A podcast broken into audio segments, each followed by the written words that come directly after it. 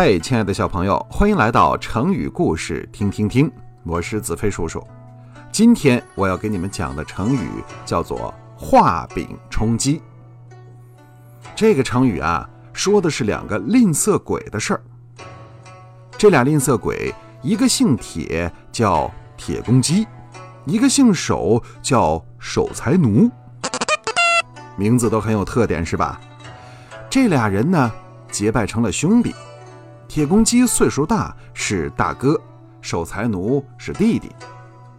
这天，守财奴要出趟远门，要去大哥铁公鸡家里辞行。去之前呢，他心想，也不能空着手去呀，总得带点礼物。送点什么好呢？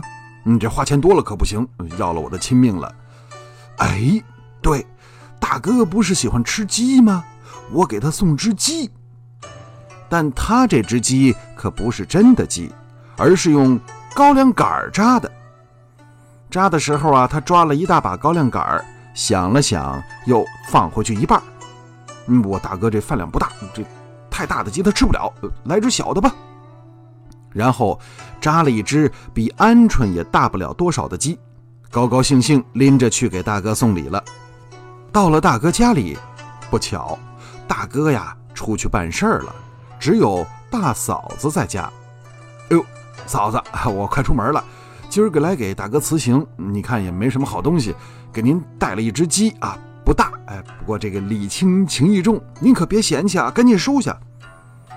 大嫂子接过来一看，心说：这什么高粱杆扎的，拿我们当驴啊？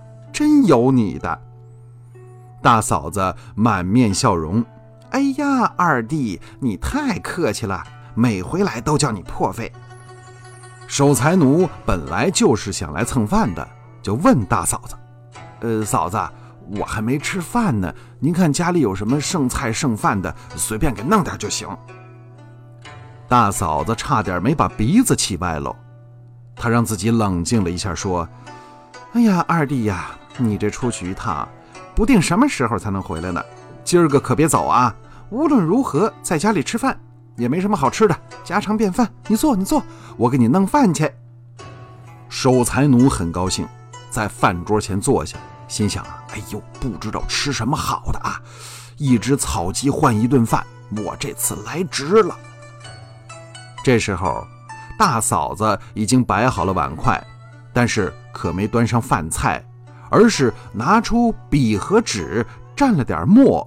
在纸上画了一张大大的烙饼，兄弟吃吧，刚烙好的饼趁热凉了就不好吃了。守财奴一看有点蒙圈，刚想说你这饼是画的，怎么吃啊？可是看到大嫂子那好客的表情，还一个劲儿催促自己快吃，他只好用筷子假装夹着这张饼。还搁嘴里嚼了半天呢，然后放下筷子，吧唧吧唧嘴儿，嗯，哎呀，今儿啊吃的太饱了，这饼可真香，谢谢您了啊，我就不等大哥回来了，告辞告辞。说完，赶紧走了。是啊，他还饿着呢，得赶紧回家吃饭去。守财奴走后，功夫不大，大哥铁公鸡回来了。大嫂子说：“哎。”你二弟今儿个给你辞行来了啊，还送了只鸡呢。说着，把那只草鸡就拿给了铁公鸡。铁公鸡一看，也蒙圈了。这这，这就是他送的礼。大嫂子一脸嫌弃地说了：“可不，还是只老母鸡呢，礼够重的。”铁公鸡想了想说：“呃，那人家给咱送礼来，没留人家吃饭吗？”大嫂子很得意，看你说的，我是那种不懂事儿的人吗，留他吃了。铁公鸡问：“吃的啥？”烙饼，这不还在这搁着呢吗？铁公鸡过去瞧了瞧这张画出来的大饼，勃然大怒：“你还说你这叫懂事儿？你看看你办的，这叫什么事儿啊？”大嫂子很委屈。他能送只草鸡，我就不能给他画张饼啊？铁公鸡更生气了，指着大嫂子，气的是吹胡子瞪眼睛。我就不在家一会儿的功夫，你就给我败家！就凭这只破草鸡，你就不能给他画半张饼吗？败家呀！上面这个故事是民间传说，其实呀，画饼充饥和另外一句成语“望梅止渴”很像，咱们之前讲过。这两个成语不但含义相仿，在字面上也对仗工整。画饼对望梅，充饥对止渴，而且更有一点巧合的是，望梅止渴的故事出自于曹操，而画饼充饥却是出自于曹操的孙子曹睿。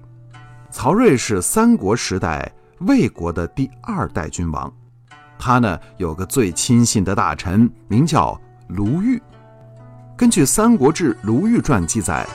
有一次，曹睿想找一个适当的人当中书郎，就请他信任的卢睿来推荐，并且告诉他，选拔人才不要单凭他有名声，这名声啊，就好像画在地上的饼，是没法吃的。从曹睿的这句话，后来就产生了“画饼充饥”这句成语。画饼充饥和望梅止渴都是形容用空想来安慰自己的意思。好，亲爱的宝贝儿，今天啊，咱们的成语故事就分享到这儿。我是子飞叔叔，欢迎你订阅和分享我的节目，咱们下次见。